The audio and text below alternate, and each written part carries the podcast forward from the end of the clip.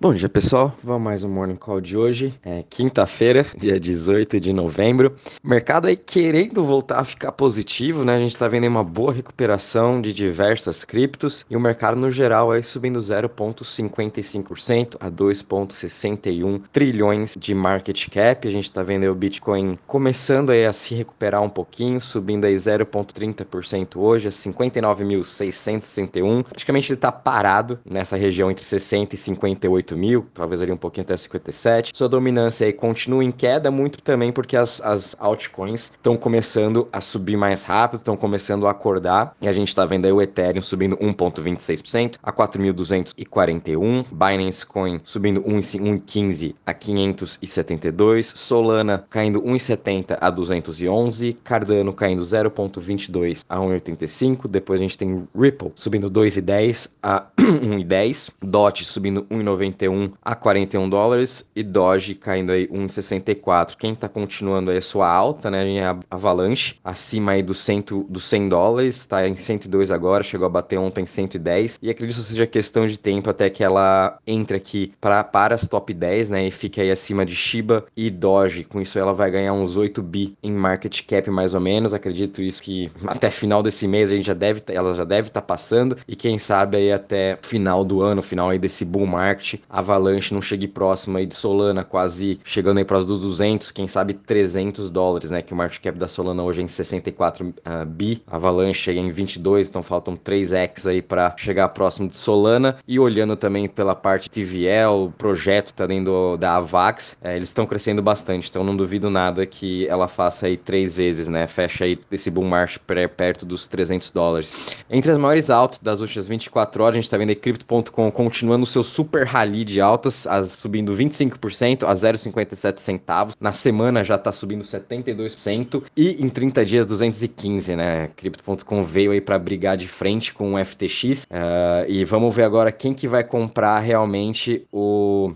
a arena lá de Nova York. Essa está sendo a especulação agora, o Madison Square Garden. É, quem que vai ser a corretora que vai comprar uh, o Madison Square Garden? Se eu não me engano, vale mais aí de bilhões o, o direito ao nome é, da, da arena, né? Então, quem sabe aí, vamos ver quem que vai ser a próxima corretora, ou se vão ser um grupo aí de Bitcoin que vão estar tá comprando, né? Então, acho bem interessante saber qual vai ser a próxima aquisição deles. Uh, em relação à segunda maior alta da, do dia, a gente está vendo aí Sandbox subindo 17,35 também aí subindo 66% na semana. Metaverse continua sendo a principal jogada, ainda mais que agora eles realmente abriram para o público poder entrar no seu Metaverse, né? Fizeram seu upgrade, então tá aí seguindo a sua alta. Logo em seguida a gente vê áudio subindo 15,86, Algorand também subindo 12,16, chegou a bater até 2,83 nessa madrugada. E logo em seguida Maker subindo 9,81%. Em relação às maiores quedas, a gente está vendo aí IOTX caindo 10,36%. Logo em seguida, uh, LRC caindo caindo 10,24, Arweave caindo em 9,78 a 54 dólares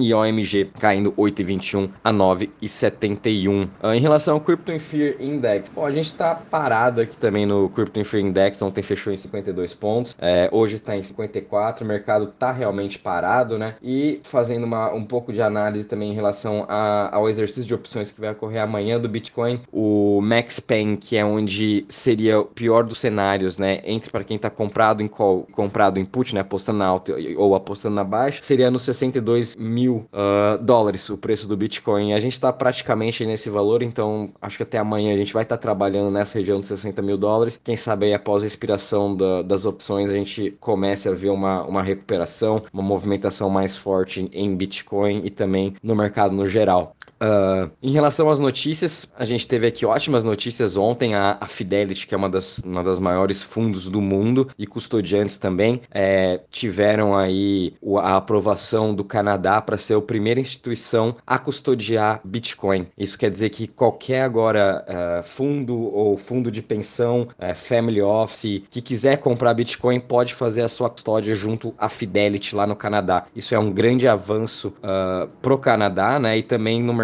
no geral, porque agora as instituições não têm mais essa desculpa onde que eles vão poder estar tá custodiando. Então a Fidelity abrindo as portas, então a gente com certeza vamos começar a ver mais demanda institucional nas próximas semanas em relação ao Bitcoin. E também aproveitando que a Índia ontem, né, começaram a é, declararam que cripto vai ser regularizada como um asset, como um, um ativo e não como e não vai ser utilizada como meio de pagamento, né? Então a Invesco, que é uma das principais empresas também que lançam ETFs no mundo, vai estar tá lançando o seu primeiro ETF uh, ah, na Índia em, com empresas ligadas a cripto. Eles ainda não vão estar tá lançando um de Bitcoin, um de Ethereum. Vai ser um ETF parecido com o que já tem nos Estados Unidos, que vão seguir as 50 maiores empresas que possuem Bitcoin em carteira: Tesla, MicroStrategy, Galaxy Digital, as mineradoras de Bitcoin. Uh, então vai ser um ETF ligado a essas empresas, o que também isso é ótimo, né? É uma forma também dos investidores lá na Índia começarem a se expor a esse mercado, como também os fundos e quem sabe mais para frente eles vão estar tá liberando também ETFs de cripto. Uh, a Índia também já está com planos de lançar o seu CBDC em 2022, já estão estudando, estão em contato aí com diversas empresas de cripto, fundos de cripto para entender melhor como lançar esse CBDC. Então quem sabe em breve a gente já vai ver aí é, toda a legislação para eles, igual teve lá na China e a China também já fazendo os airdrops. Pelo que eu vi aqui, uh, a data vai ser aí para abril 2022 que vão estar tá lançando o seu CBDC digital. E também aproveitando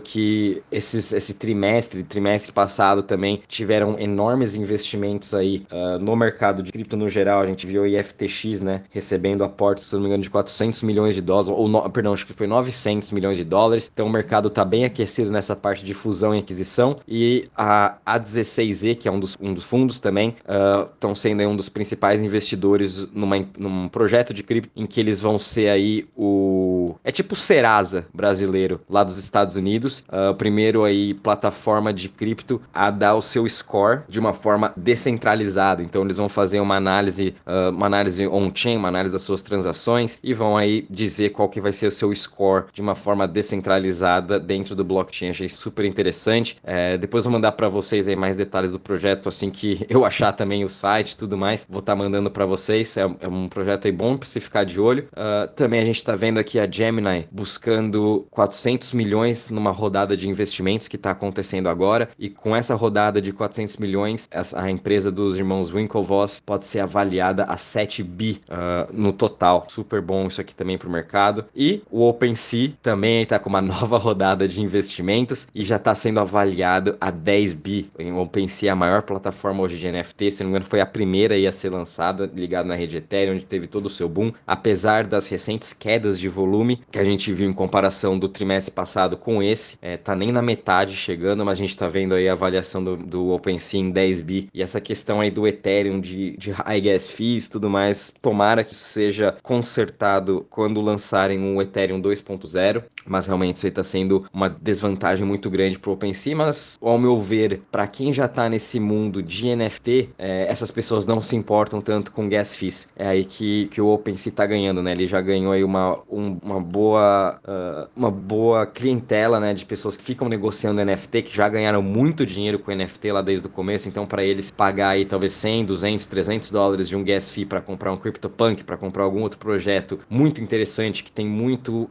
a entregar ainda lá para frente, né, no futuro, eles não se importam, mas para quem tá começando agora, né, entrando nesse mundo de NFT, realmente comprar um NFT que custa 50 dólares pagar uma taxa de 100 fica um pouco inviável, né? Então a gente tá vendo aí Solana, Polygon, é, Phantom também desenvolvendo suas plataformas de NFT para atrair essa, as pessoas, principalmente mais assim, estão iniciando nesse projeto, que também estão querendo lançar os seus NFTs. Quem sabe o OpenSea também comece a, a abrir, né, a entrar em outros ecossistemas. Isso aí, isso aí seria muito interessante também. E aqui em relação a Solana, é, tem uma, um projeto também de cripto base, é, com, baseado aí em apostas esportivas, chama BetDex. Acabou de levantar 21 milhões uh, numa rodada de feito por FTX e Paradig. Foram os principais investidores. Também fiquem de olho nessa BetDex, fiquem de olho em todos os projetos que está entrando na Solana e principalmente em todos os projetos que o FTX está investindo, né? FTX também possui o, que é do Sam Bankman-Fried. Ele tem a, o Alameda Research, que é a empresa dele também de fundos de investimento. Então ele tem esses dois canais aí que ele pode estar tá investindo em diversas outras empresas dentro do ecossistema da Solana. É, é dinheiro que não acaba mais para esses caras, parece, né? Então, essa parte parte de, de fusões e aquisições está ainda no seu pico, eu acredito, né? E vamos continuar vendo aí ano que vem também grandes investimentos vindo para Solana, para outros ecossistemas também. Então, acho que não vai parar, o mercado está bem aquecido é, e isso só dá mais oportunidades aqui para a gente estar tá comprando esses ótimos projetos. Fiquem de olho aí sempre nos top 10, top 20, para estar tá sempre acumulando. É agora a hora de vocês estarem comprando é, Luna, Avalanche, Solana, Bitcoin, é,